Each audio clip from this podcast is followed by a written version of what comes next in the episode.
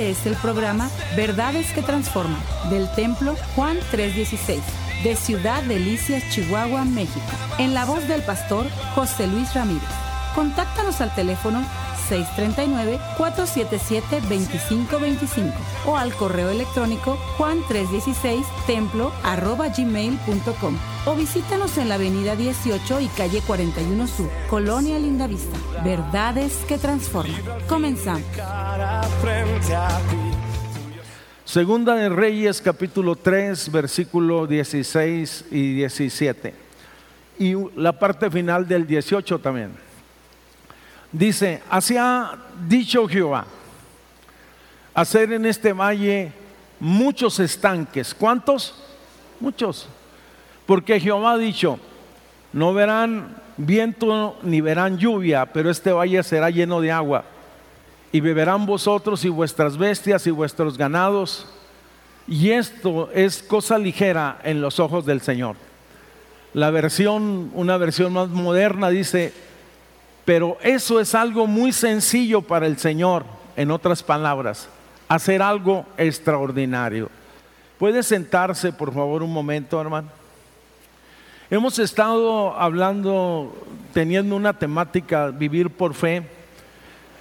El jueves me tocó compartir acerca del profeta Eliseo, basado en, en un pasaje muy interesante. Ahí está, en internet lo puede ver.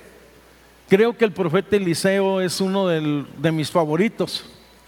Por cierto que el profeta Eliseo, él profetizó a reyes y a reinos.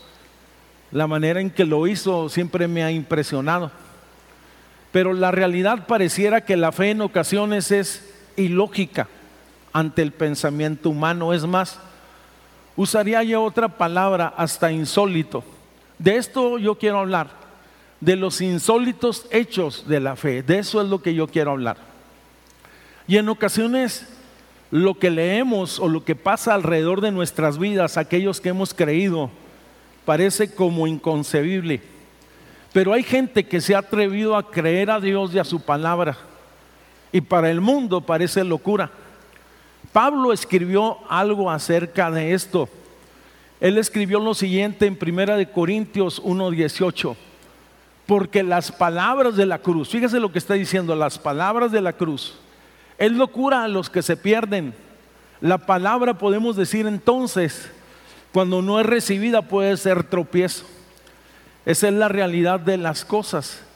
El mismo Pablo escribió en 2 de Corintios capítulo 11, escribiéndole a los corintios, les dice lo siguiente, ojalá que me puedan tolerar un poco de esta locura que estoy experimentando. En el sentido natural, Pablo había dejado su posición de rabino, un hombre que tenía, era respetado, y en aquel entonces, antes de conocer al Señor, era enemigo de la fe. Camino a Damasco tiene un encuentro con Dios, una luz resplandeciente lo postra o lo tumba de la cabalgadura, y es allí donde es llamado y es de allí donde es comisionado, y se convirtió en uno de los apóstoles o misioneros, vamos, más grandes de toda la historia. Sus amigos, su familia y sus maestros no pudieron entender lo que había sucedido a Pablo. Tal vez es lo mismo que ha sucedido con algunos de ustedes en el momento de su conversión. Nuestra forma de actuar, nuestra forma de hablar, nuestra forma de pensar pareciera incomprensible para ellos. En algún momento dado, Jesús y su mensaje fue considerado algo como fuera de serie. La razón, porque rompía las costumbres sociales y religiosas de aquel tiempo. En algún momento dado Jesús fue a la sinagoga y dice que estaba una mujer que estaba postrada, encorvada por muchos años, con una enfermedad que tenía su origen de carácter espiritual Jesús le echó fuera los demonios de aquella mujer. Oye, fue sanada y lo más impresionante es que había sido en día sábado y en lugar de alegrarse con lo que había sucedido, el encargado de la sinagoga le dijo, ¿por qué haces esto en este día precisamente? Oye, se puede decir que Jesús confrontó las actitudes religiosas y legalistas y la hipocresía de los líderes y de los eh, fariseos en este momento. Por cierto, que los milagros de Jesús fueron cuestionados en más de una ocasión. Los milagros de Jesús en algún momento dado fueron malinterpretados, inclusive para tratar de justificar, oye, lo que estaba sucediendo en el ministerio de Jesús, decían que lo que allí sucediera, oye, obra de Belcebú o de Satanás.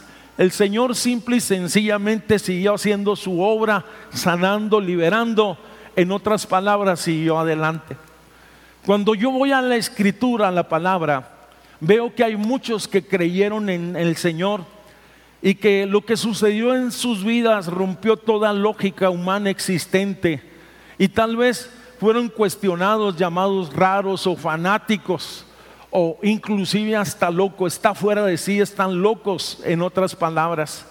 Imagínense en algún momento aquel hombre que se atrevió a construir un arca y anunció que venía un diluvio y que la tierra sería inundada cuando nunca había llovido sobre la tierra.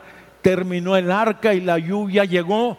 Usted y yo conocemos el relato bíblico. Noé y su casa fueron salvos.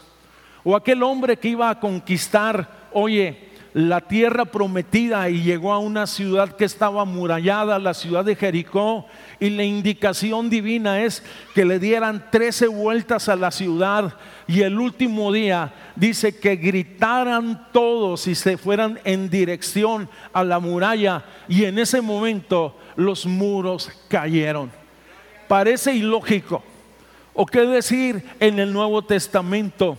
En algún momento Jesús vamos, toma aquellos pececitos y aquellos panes, dos y cinco en total, y se los dio a sus discípulos para darle de comer a más de cinco mil personas y fue suficiente. O nos vamos en el caso muy particular y familiar de una mujer viuda y pobre, segundo libro de los Reyes capítulo 4, va a buscar al profeta Eliseo precisamente, y él le dice que vaya con sus vecinas y busque vasijas vacías, pida vasijas vacías, no poca, y luego entre en su casa y oye, y con el poco aceite que ella tiene, habrá un milagro de multiplicación. Todo lo que estoy mencionando puede mm, denominarse como ilógico, vamos, contra los principios humanos o el pensamiento humano. O simple y sencillamente, ¿quién pudiera creer que en algún momento dado Jesús cuando se encuentra con un ciego, hace lodo y luego le pone el lodo en los ojos y le dice, ve al estanque, vamos, y lávate y luego recibirás la vista? El lodo servirá para tratamientos faciales, pero no para recuperar la vista, pero el milagro sucedió. Puede levantar su mano y decir, Dios es poderoso. No, no me entendió. Puede levantar su mano, puede decir, Él es el mismo y Él es poderoso. Amén. El relato de hoy es insólito también. No se trata de una persona, sino se trata de tres reyes y sus tres ejércitos que están varados en el desierto a punto de perecer. Y es entonces que decidieron ir y buscar ayuda en el profeta, eh, a buscar al profeta Eliseo para que les ayudara. Para poder entender la historia, solamente pongo una referencia. En algún momento dado en la historia de Israel, Israel se dividió en dos estados o en dos naciones y aparecieron el reino del norte y el reino del sur. Y de esta manera existió una gran diferencia en todos los aspectos políticos, pero también espirituales. Por lo tanto, surgieron dos lugares de culto, el que Dios había establecido y el segundo que se había establecido como algo nuevo. La realidad de las cosas el uno era falso y el otro era verdadero. Era verdadero el que Dios, vamos, había establecido en el principio con sacerdocio, con un tabernáculo o con un templo. En otras palabras, este era aprobado por Dios. Y el segundo tenía ciertas similitudes, vamos a decirlo, era un simi, vamos, simiculto si se puede decir, vamos, en un invento humano por razones políticas sobre todas las cosas. La realidad de las cosas, el que en ese momento encabezaba el reino rebelde era Joram. Y Joram busca a Josafat. Acuérdese, Joram y Josafat. Josafat representa lo que no es verdadero. Oye, eh, Joram representa lo que no es verdadero y Josafat representa el culto verdadero. Dice que Joram envía a decirle a Josafat, rey de Judá, vamos, el rey de Moab se ha rebelado contra mí. ¿Me puedes tú venir a ayudar? Estoy hablando en Segunda de Reyes capítulo 3 versículo 7 y dice, ¿puedes venir conmigo a la guerra contra Moab? Y dice que apresuradamente Josafat le respondió, iré porque soy como tú. dice, mi pueblo como tu pueblo, mis caballos como los tuyos. Permítame decirle que en el sentido espiritual ciertamente ambos eran este, judíos, vamos, pero uno iban caminando bajo la verdad de Dios y otros iban por un camino eh, de desolación y de mentira. Unos se mantenían en la verdad y otros habían apostatado de la fe en este sentido que estoy hablando. Esa alianza fue un grave error y un tropiezo para Josafat. Y dice que entonces tomaron la decisión de fomentar o armar un gran equipo o un gran ejército y de pasada dice que se llevaron a un tercer rey, al rey, vamos, al rey de Moab, y parecía que esto era como una, como una gran idea. Salieron al desierto y todo parecía que sería demasiado fácil conquistar ese ejército contrario de Edom. Vamos, tres contra uno si se puede decir. Pero la escritura dice que no es con espada ni con ejército, sino con su Santo Espíritu, cuando tiene que ver, mis hermanos, con, con aspectos espirituales y en particular con el pueblo de Dios. No es con lo que sabemos, no es por lo que hacemos, sino es por gracia. Y que no se le olvide esto, somos salvos por gracia. Hemos obtenido el favor divino solo por gracia. Es el favor inmerecido. ¿Cuántas veces en ocasiones lo que parece fácil se complica en la vida y en algún momento hasta se convierte en un problema?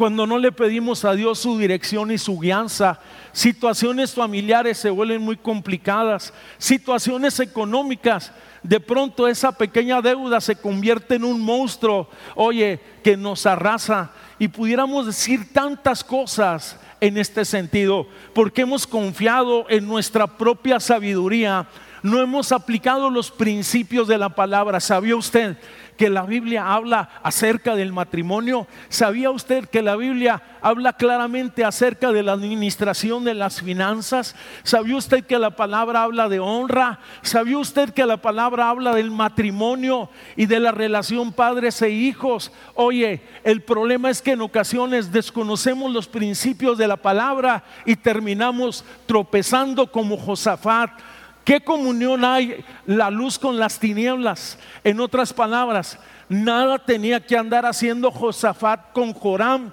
con aquellas personas que iban en camino contrario a los principios de la palabra.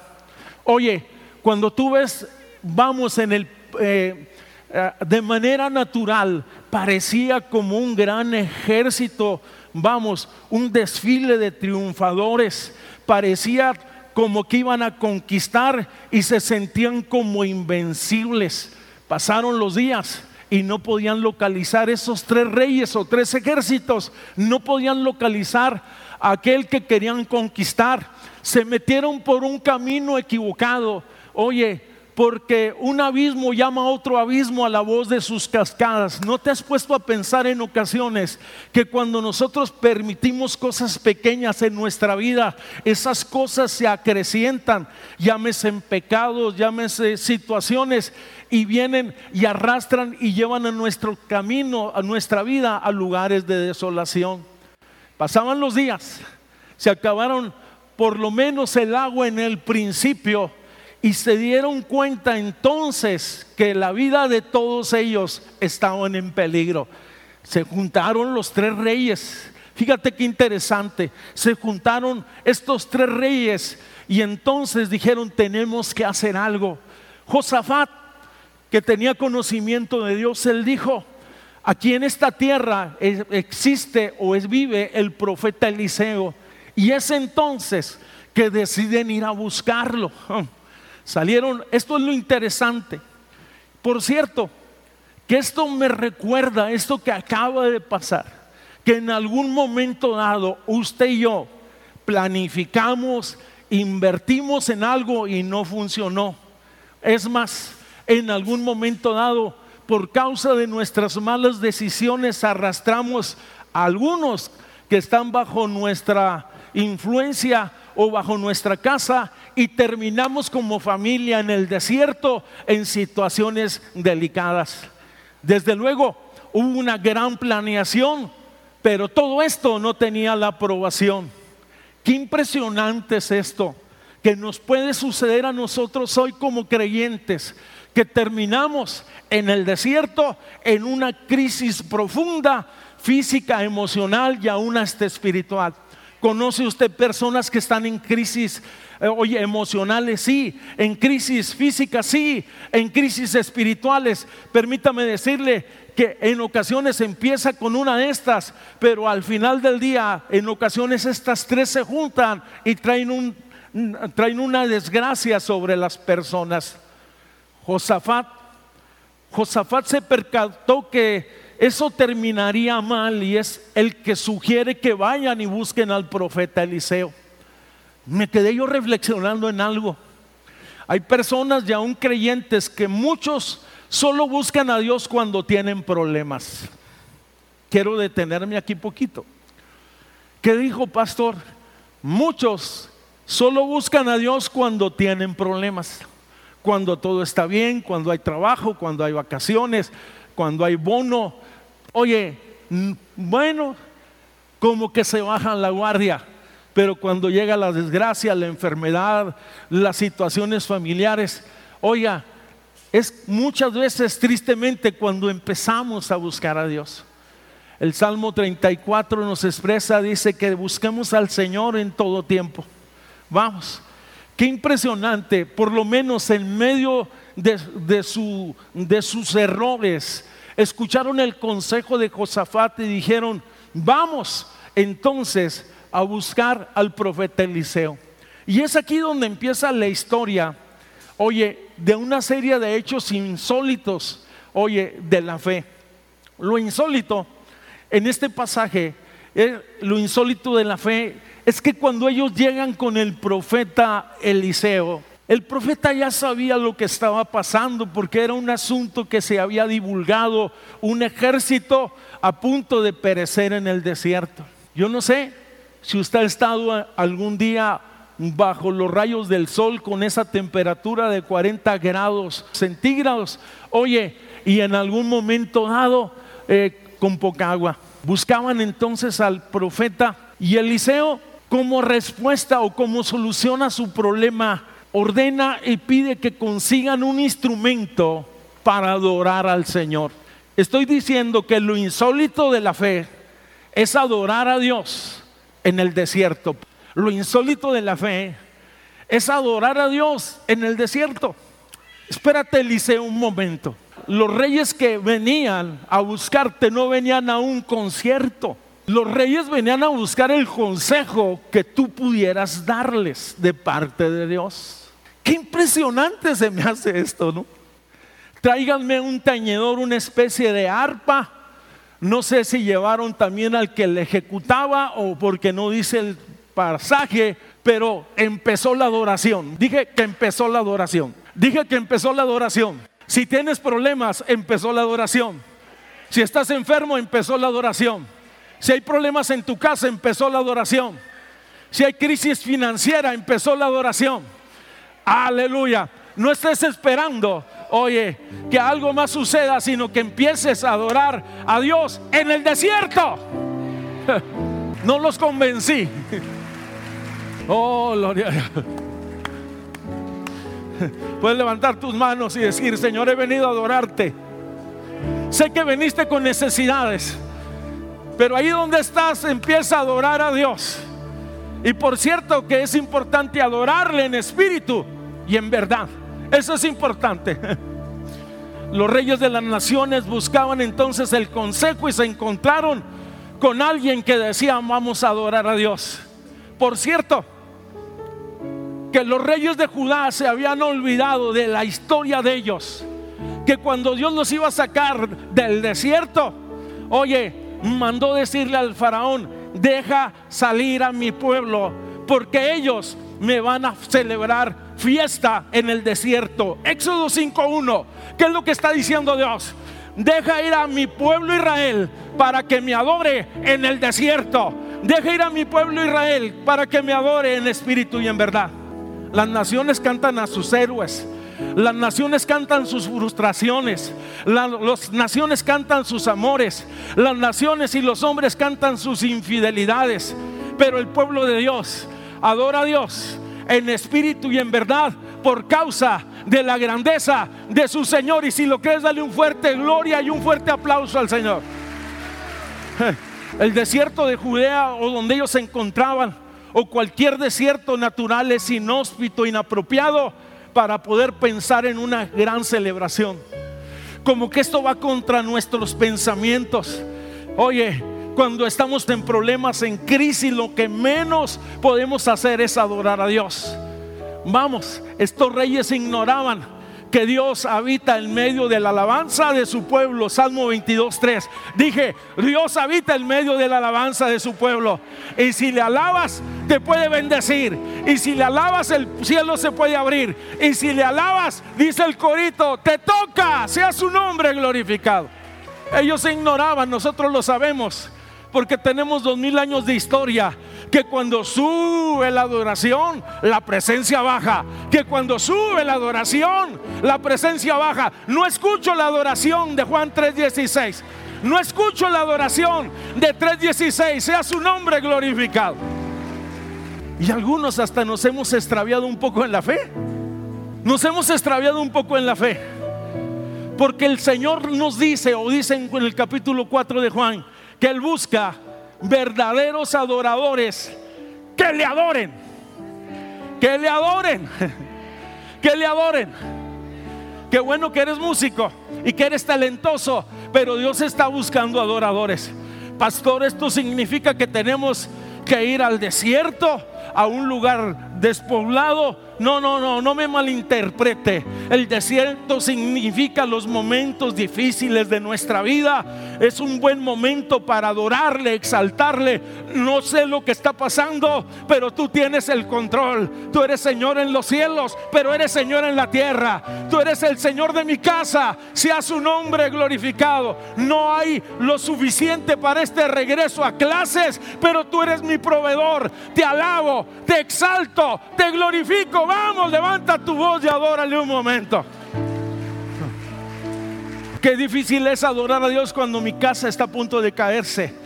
Qué difícil es adorar a Dios cuando mi matrimonio no está bien. Qué difícil es adorar a Dios cuando todo está perdido. Qué difícil es adorar a Dios cuando hay crisis económicas, emocionales y aún espirituales. Pues sucede algo que a lo mejor tú sabes o has ignorado, que nuestra alabanza entonces se convierte en sacrificio de alabanza. Yo pregunto, ¿quién quiere exaltar sacrificio de alabanza? El único sacrificio que trasciende de del Antiguo al Nuevo Testamento. Y en este día podemos, oye, sacrificar alabanza al Todopoderoso. Sea su nombre glorificado. Wow. Dice Segunda de Reyes 3:6. Llegó la indicación en medio de la adoración. Y les dijo, así dice el Señor, hacer en este valle muchos estanques. Hay varias cosas que no parecían bien. Número uno, estaban cansados de días, tenían pocos alimentos o poca agua. Oye, pero así decía el Señor. Y por cierto les dijo, no veréis viento ni veréis lluvia, pero este valle será lleno de agua. Y vosotros beberéis y vuestras bestias y vuestros ganados. Una cosa es cantar a Dios y otra es hacer pozos en el desierto. ¿Qué está diciendo? Vamos a trabajar, vamos a hacer algo. En otras palabras, se recuerda que en días atrás yo estuve hablando que el resultado de la fe es acción. Hacer entonces tanques, tanques en el desierto significa accionar en fe. Creímos la palabra y nos movemos en esa dirección. La recomendación del profeta parece ilógica.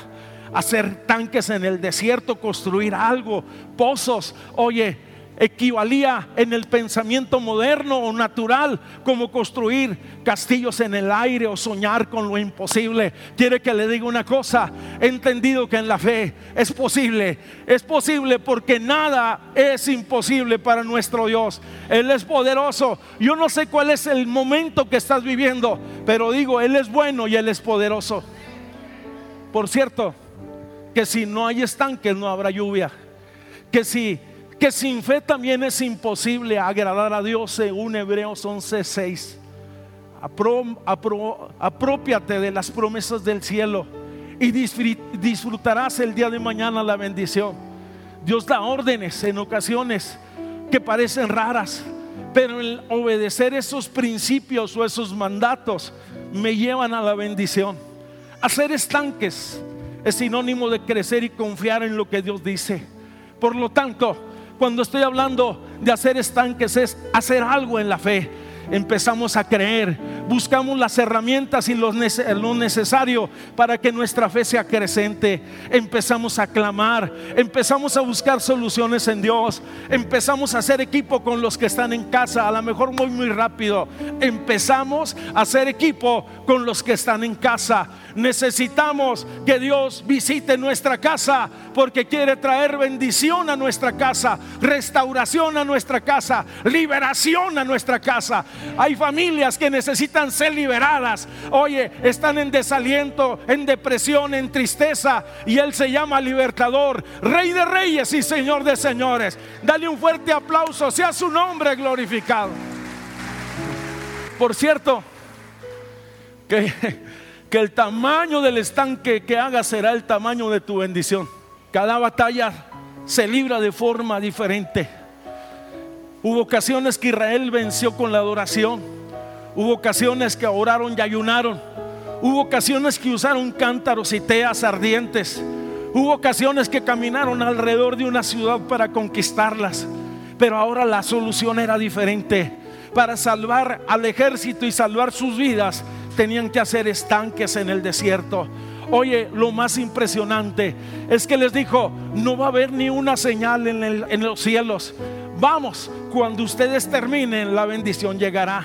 Desde el punto de vista espiritual, esto implica preparación, prepararnos como creyentes, preparar esos odres nuevos donde hemos de conectar o, contener lo que Dios tiene para nosotros.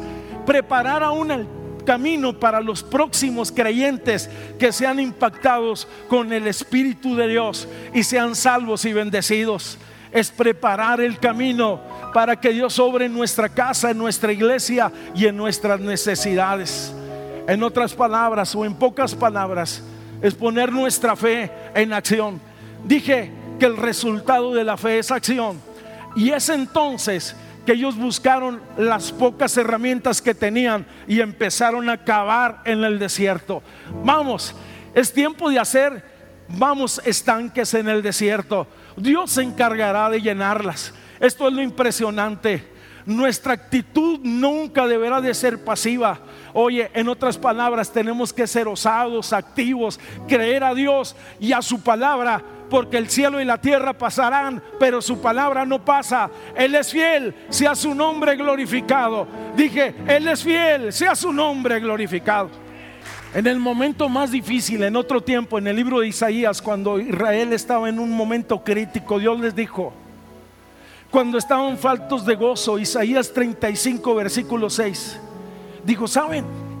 Llegará un tiempo en que el cojo saltará como un venado como un siervo y cantará la lengua del mudo al que ha estado callado, porque aguas cavadas en el desierto y torrentes en la soledad. ¿Qué es lo que está diciendo? Que la bendición viene, que el agua viene, que los cielos o las cataratas de bendición se abrirán para su pueblo. Y si usted es el pueblo de Dios y crea la palabra, ¿por qué no le da un fuerte aplauso al Señor? Oye, cuando yo veo el pasaje, lo insólito del pasaje, el agua llegó de manera inusual. Regularmente el agua, hermanos, viene del cielo. Hay truenos, hay relámpagos y de verdad que damos gracias a Dios por estos dos o tres días de lluvia que la tierra estaba seca. Puede darle un fuerte gloria a Dios y un aplauso. Gracias, gracias, gracias, porque ha regado nuestros campos. La aplico de una vez. Un día unos hermanos fueron aquí a la presa a orar y le decían, Señor, llena la presa. Y uno de ellos recibió una palabra en su corazón. Dijo, para mí es tan fácil llenar esta presa, pero es tan complicado llenar el corazón o los corazones de mi pueblo. Ay, cuando me lo dije dije, ay Dios. Escúcheme, lo insólito, el agua llegó de forma inusual al desierto. La promesa decía, porque así dice el Señor, no verán, el versículo 7, segunda de Reyes 3:7, no verán viento ni verán lluvias, pero este valle se va a llenar de agua. Y beberéis vosotros y vuestras bestias y vuestros ganados. La forma como Dios habla, lo hace es desconcertante. El versículo 20 de ese mismo capítulo aconteció pues por la mañana Fíjese, hay un dato muy interesante. Cuando se ofrece el sacrificio, vinieron las aguas por el camino y la tierra se llenó de agua. Hay veces leemos la escritura, pero Dios había pactado en el pasado con su pueblo, que si los cielos se cerraran, lloraran y buscaran su rostro y se arrepintieran de sus malos caminos, yo abriré las ventanas de los cielos y derramaré abundancia y bendición hasta que sobre y abunde. Y si mi pueblo hubiera cometido pecados, oye, entonces les serán perdonados y yo visitaré su tierra. Cuando hubiere sequía, dice el Señor, después del arrepentimiento y de la conversión, vendrá sanidad, vendrá liberación, vendrán aguas. Dije, aguas de los cielos y aguas de la tierra. Nuestros graneros se llenarán de fruto Oye, la obediencia, oye, es una exigencia divina. Esto es lo interesante. Estoy diciendo entonces que en el santuario se estaba sacrificando, se estaba pidiendo perdón por los pecados. Y yo quisiera que reconsideráramos seriamente cómo es nuestro caminar, cómo es nuestra vida, cómo está nuestra condición. Oye, cómo nos conducimos en la vida. Si este día tenemos que ponernos cuentas a Dios, eh, a cuentas con Dios, que si nuestros pecados fueran grandes y nos humillamos y buscamos su rostro, entonces, oye, Dios visita nuestra casa, Dios visita nuestra, nuestra familia, Dios visita nuestro negocio, Dios visita nuestra iglesia. Dios visita nuestra ciudad. Dije, Dios puede visitarnos con bendición. Si lo cree, denle un fuerte, fuerte aplauso a Dios. Este fue el programa Verdades que Transforman del Templo Juan 316 de Ciudad Delicias, Chihuahua, México. En la voz del pastor José Luis Ramírez. Contáctanos al teléfono 639-477-2525 o al correo electrónico juan316 templo arroba gmail.com o visítanos en la avenida 18 y calle 41 Sur, Colonia Lindavista. Verdades que Transforman.